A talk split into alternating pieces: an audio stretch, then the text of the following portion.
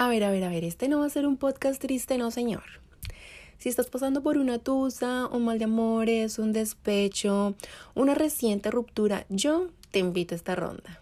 Tomémonos un shot de tequila, un aguardiente, un whisky o una copita de agua si es que no tomes. Y brindemos por el que se va y por lo que nos deja. ¿Y qué es lo que nos deja? Bueno, déjame ponerte en contexto con este episodio. Yo soy de esas mujeres que tiene toda, pero toda la paciencia del mundo para lidiar con los corazones rotos de sus amigas.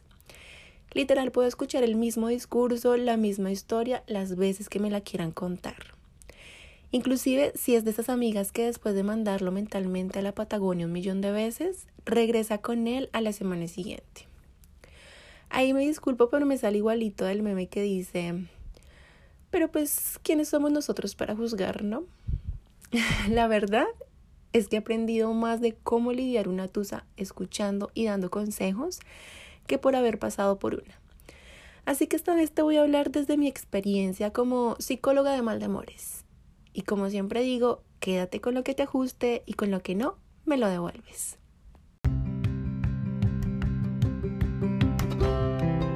Hola, hola, soy Jenny y esto es Viajando en Turbulencia, un espacio inspirado en los altos y bajos que el viaje de la vida trae consigo mismo porque para mí es eso la vida.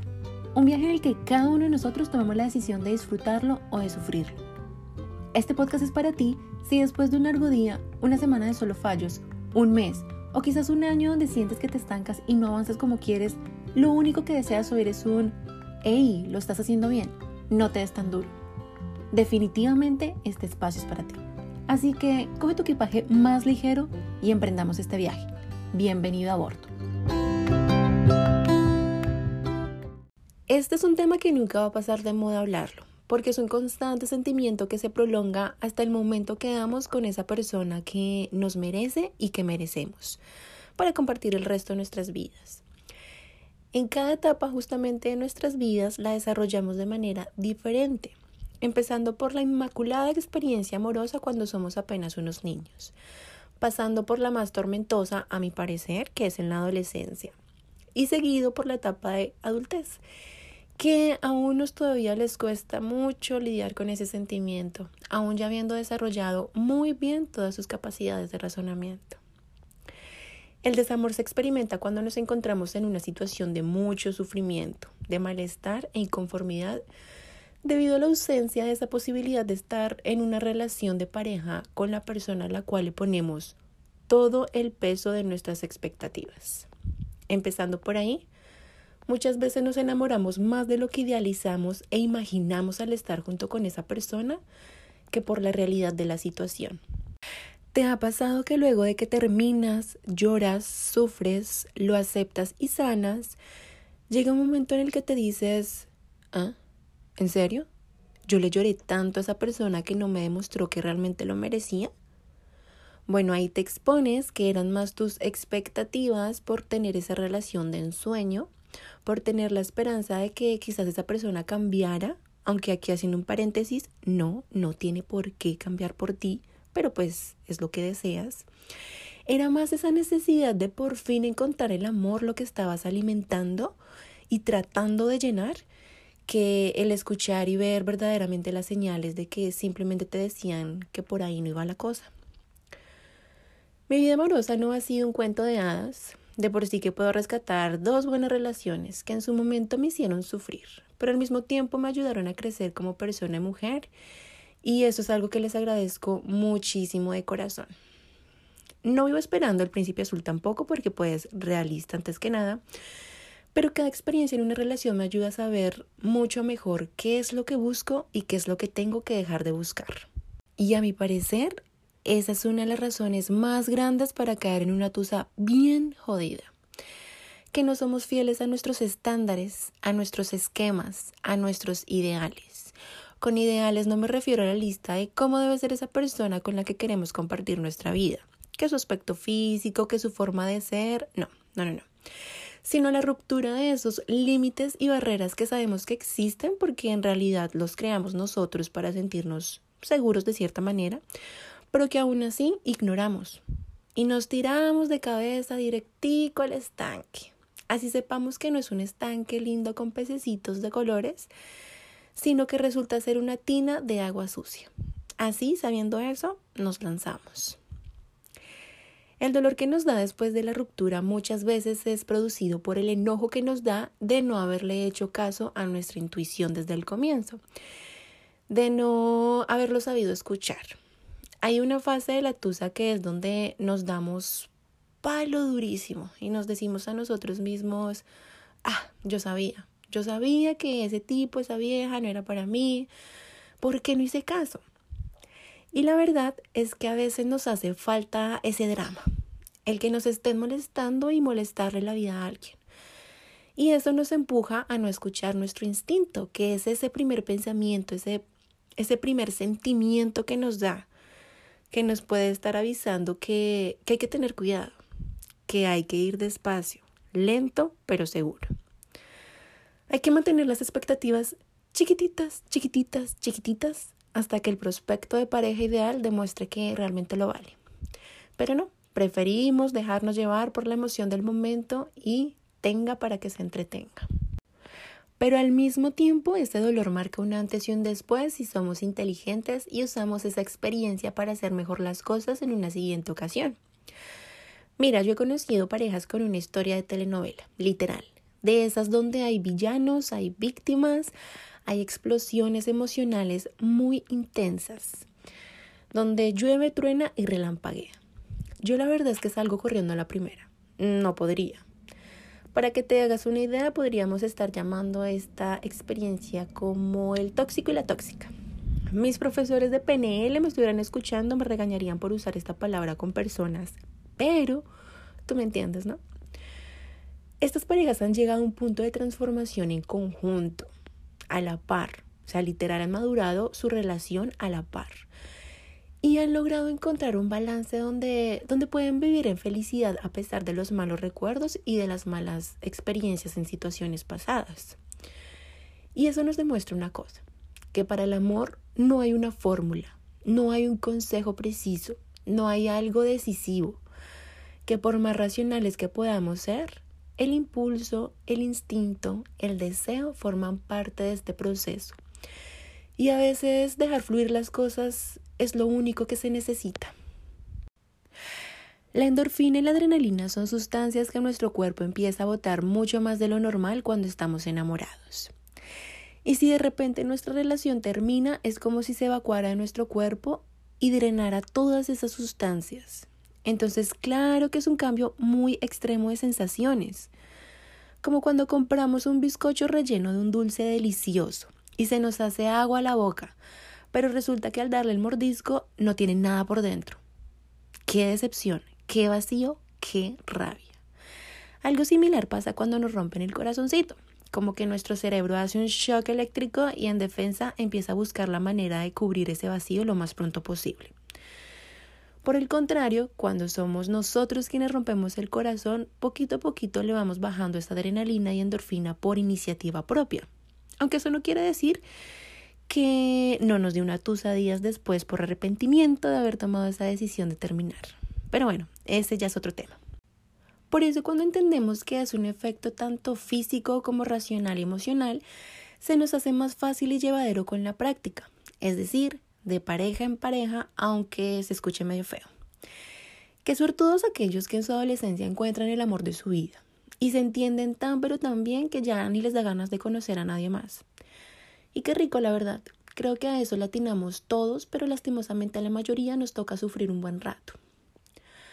Por eso no es bueno cerrarnos por completo a darnos la oportunidad de tener o de experimentar otra relación por ese miedo a que nos vuelvan a lastimar, porque es que desperdiciamos esa oportunidad de aprender a controlarnos, de ser selectivos con lo que nos produce ese estímulo de placer en una relación.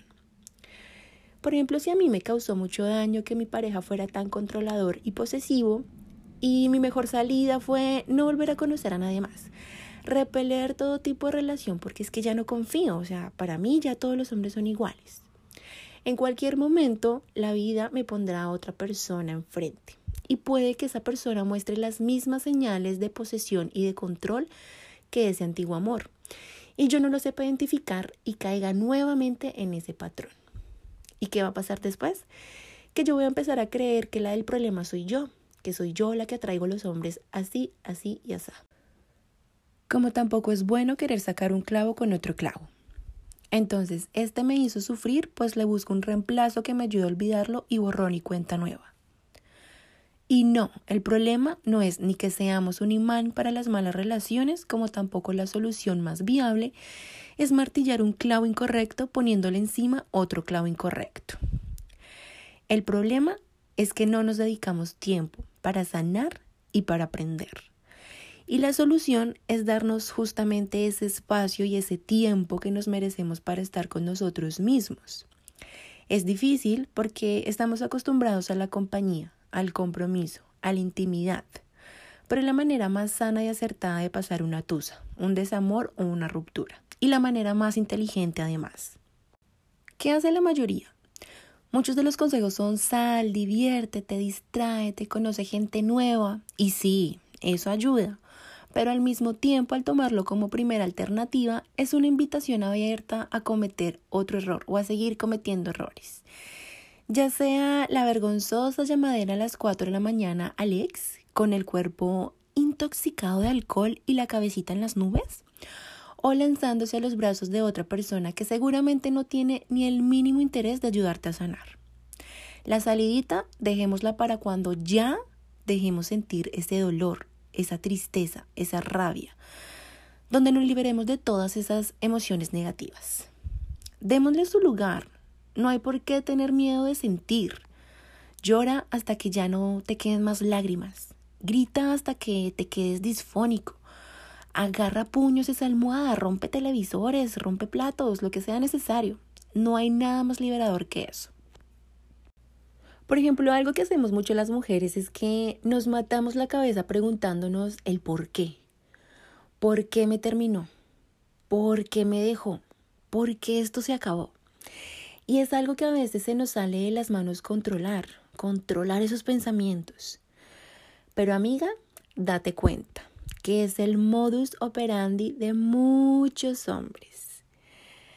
Terminar las cosas diciendo, no eres tú, soy yo. Eres una mujer increíble y la verdad es que no te quiero hacer daño. No estoy pasando por una situación muy buena, tengo muchos problemas en mi vida y no tengo cabeza para una relación. Por favor, mujer, huye de ahí, de verdad que no sabes de la que te salvas, porque los que usan esas excusas son los más cabrones, sí, cabrones. Así que ni te desgastes porque en algo tienen muchísima razón y es que eres espectacular y no mereces salir lastimada. Y para ti, hombre que me escuchas y que también has pasado por una tusa, el interés en una mujer se pierde ya sea por falta de pequeños detalles como, no sé, un mensaje de improviso durante el día mostrando un interés real de tu parte. O ya sea de la exageración, de la intensidad con la que buscas llamar su atención. Así que si no le atinaste a un balance entre esas dos, nada, no te des palo, no te des tan duro.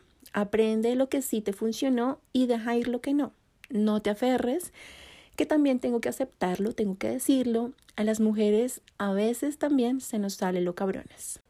Hay un libro buenísimo que se llama Los hombres son de Marte y las mujeres son de Venus. Y es que así seamos de diferentes planetas, ambos buscamos y necesitamos de lo mismo. Buscamos amar y necesitamos ser amados. De diferente manera, pero lo hacemos. De diferente manera lo comunicamos, pero a final de cuentas es lo mismo.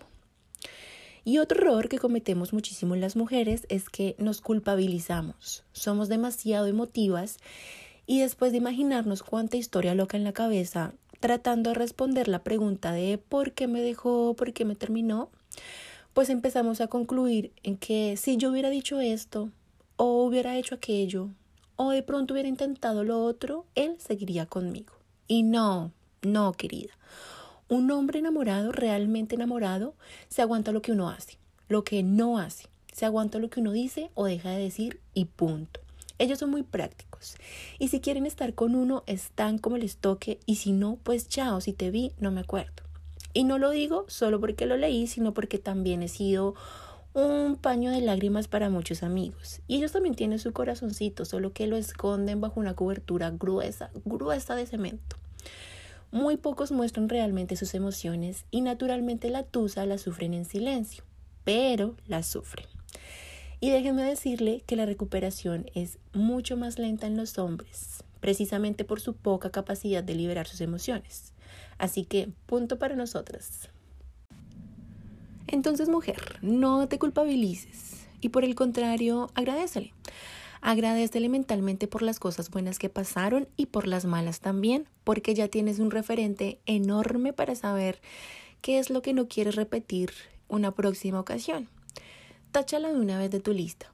Ponlo como recordatorio. Escribe un lema que inconscientemente te ayude a escuchar y a seguir la intuición la próxima vez. Poder conectar con nuestra intuición tampoco es algo muy fácil que digamos, pero es necesario hacerlo para evitar esas tusas bien sufridas, porque confiar en nuestra intuición es escuchar a nuestro corazón. ¿Cómo saber que lo que estoy escuchando es mi alma que me habla desde el corazón y no se trata de mi ego que me habla desde la mente? Bueno, esa intuición, ese sexto sentido, resulta ser ese impulso que no se piensa en primera instancia, sino que se siente, que es lo contrario a cómo actúa nuestro ego, que se basa más en los pensamientos uno detrás de otro. Mientras que uno es un entusiasmo genuino, el otro es un pensamiento idealizado, una opinión imaginaria, una constante eh, respuesta de preguntas imaginarias. La intuición no siempre va a ser un sentimiento o emoción positivo, pero sí nos brinda mucho bienestar. Es decir, conoces a alguien y tu intuición te hace sentir ansiosa, incómoda, prevenida. Te está enviando una señal de alerta, de, hey, hay algo que no me cuadra, ve despacio. No necesariamente te está diciendo que esa persona te va a hacer daño o que tiene la intención de hacerlo, sino que hay algo ahí que tienes que rascarle primero antes de abrirte emocionalmente por completo. El ego, por su parte, por medio de los pensamientos, empieza a crear una historia de placer, de motivación, y que no muchas veces es por nuestro bienestar. Por ejemplo, no le haces caso a esa alerta de tu intuición y a la segunda cita con ese hombre ya empiezas a imaginarte cómo sería vivir juntos, o si tiene pinta de buen marido, o de buen polvo, de lo que sea. Pero no te basas en hechos reales, sino en cómo se desencadenan tus expectativas, en lo que estás buscando y en el deseo de que él sea lo que estás buscando. Entonces ya sabiendo esto, me haces el favor y luego de dejar salir todas pero todas tus emociones negativas, las que necesites sacar luego de esa ruptura y luego de alejar esos pensamientos de culpabilidad y de estarle buscando respuesta a la pregunta de ¿por qué me dejó? vas a retroceder y vas a pensar en esa intuición que no quisiste escuchar. ¿De qué te estaba avisando? ¿De qué te estaba alertando? De esa manera podemos eliminar por completo esa necesidad de, de, estar buscando lo que pudimos hacer mejor para que no nos terminaran y de una vez por todas empezar a ser más selectivas y evitar repetir esos mismos errores en una próxima ocasión. Volviendo al tema de agradecimiento, yo siempre voy a decirlo, agradecer te libera. ¿De qué nos sirve vivir con rencor, con odio, deseándole el mal a otra persona? Nos hacemos más daño a nosotros mismos que a ellos. ¿No te ha pasado que terminas con alguien y ese alguien encuentra el amor de su vida? Tú duraste unos meses con esa persona, pero luego ves que esa persona se encuentra estable en otra relación. Todos nuestros caminos se cruzan por alguna razón, y la fundamental es para enseñar y para aprender.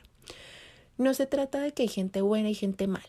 Se trata de que a veces nuestras acciones están equivocadas y en el camino aprendemos a enderezarlas, a corregirlas. Unas veces nos toca ser los entusados, los del mal de amores, y en otras nos toca ser los que rompen corazones. Pero pues así es la vida. La verdad es que sería muy aburrida si ya tuviéramos todo fríamente calculado. Y bueno, pues se me está acabando el tiempo, ya llegó la hora de la conclusión. Chan, chan, chan. Amiga, amigo, si estás entre los 20 y los 40, esta no va a ser tu última tusa. Los millennials estamos cogiendo caminos diferentes a las generaciones adultas pasadas. Y encontrar esa persona ideal se pone cada vez más difícil con las facilidades tecnológicas de hoy en día. ¿Qué romanticismo podemos encontrar en Tinder, en Hinge, en Chispa, en adoptaunman.com. Creo que en Colombia es adoptaunman.com, en México es adopta un chico y en España tío es adoptauntio.es. Pero bueno, este tema también es para otro episodio. Así que yo solo les digo que mientras encontramos el indicado, disfrutemos del equivocado, que fue madres. Y para pasar la tusa más inteligentemente, primero, saca todo, pero todo lo que te presiona el pecho. Todo sufrimiento, todo rencor, todo impulso. Segundo, no busques respuestas. No te creas historias que te mortifiquen o que te llenen de esperanzas imaginarias. Tercero, cero culpas. De nada sirve. Así hayas cometido uno o varios errores, lo que fue fue. Ya no se puede borrar. Quizá debas pedir perdón, sí, de pronto sí es que fue que la embarraste muy fuerte y esa fue la razón por la que terminaron, bueno, también es bueno pedir perdón. Pero lo que pasó, pasó. Lo que está en el pasado no se puede cambiar. Así que aprende de eso y no te aferres. Cuarto, agradece. Agradece que eso te libera y te deja tomar mejores decisiones. Quinto, aceptación. Mm, sí, es el consejo más dado, pero a ver, aceptar no significa resignación, porque esa resignación tarde o temprano termina en frustración. Y cuando eso pasa volvemos a repetir la misma historia. Aceptar significa que debes ser consciente, debes reconocer lo que está pasando, lo que está sucediendo, lo que es verdad y lo que es cierto. Y lo cierto es que se terminó, que ya se cumplió tu ciclo en esa relación. Que tú hubieras deseado que esa persona cambiara es algo totalmente diferente. Que hubieras querido que las cosas no terminaran es algo completamente diferente. Aceptar es reconocer que eso no depende de ti, que eso se sale de tus manos. Pero lo que sí depende de ti y está tu potestad es no atormentarte, no hacerte más daño. Aceptar es entender que ese dolor es transitorio y que el día de mañana verás esta situación con ojos más claros y que te darás la oportunidad de abrirte posibilidades nuevas para liberarte. Y quinto, en el capítulo anterior te hablé de lo bueno y de lo malo que es estar en soledad. Escúchalo de nuevo. Y si tienes que estar en soledad, hazlo. Y si tienes que salir a socializar, hazlo. Pero que sea algo genuino y no tratando de huir de ti mismo. Espero que este episodio te haya servido. Recuerda que no tengo la verdad absoluta, nadie la tiene en realidad, así que si tienes más tips que podemos compartir, comentarios, quejas, preguntas, búscame en las redes de Viajando en Turbulencia y nos pegamos la charladita. Hasta el próximo martes, besos mil.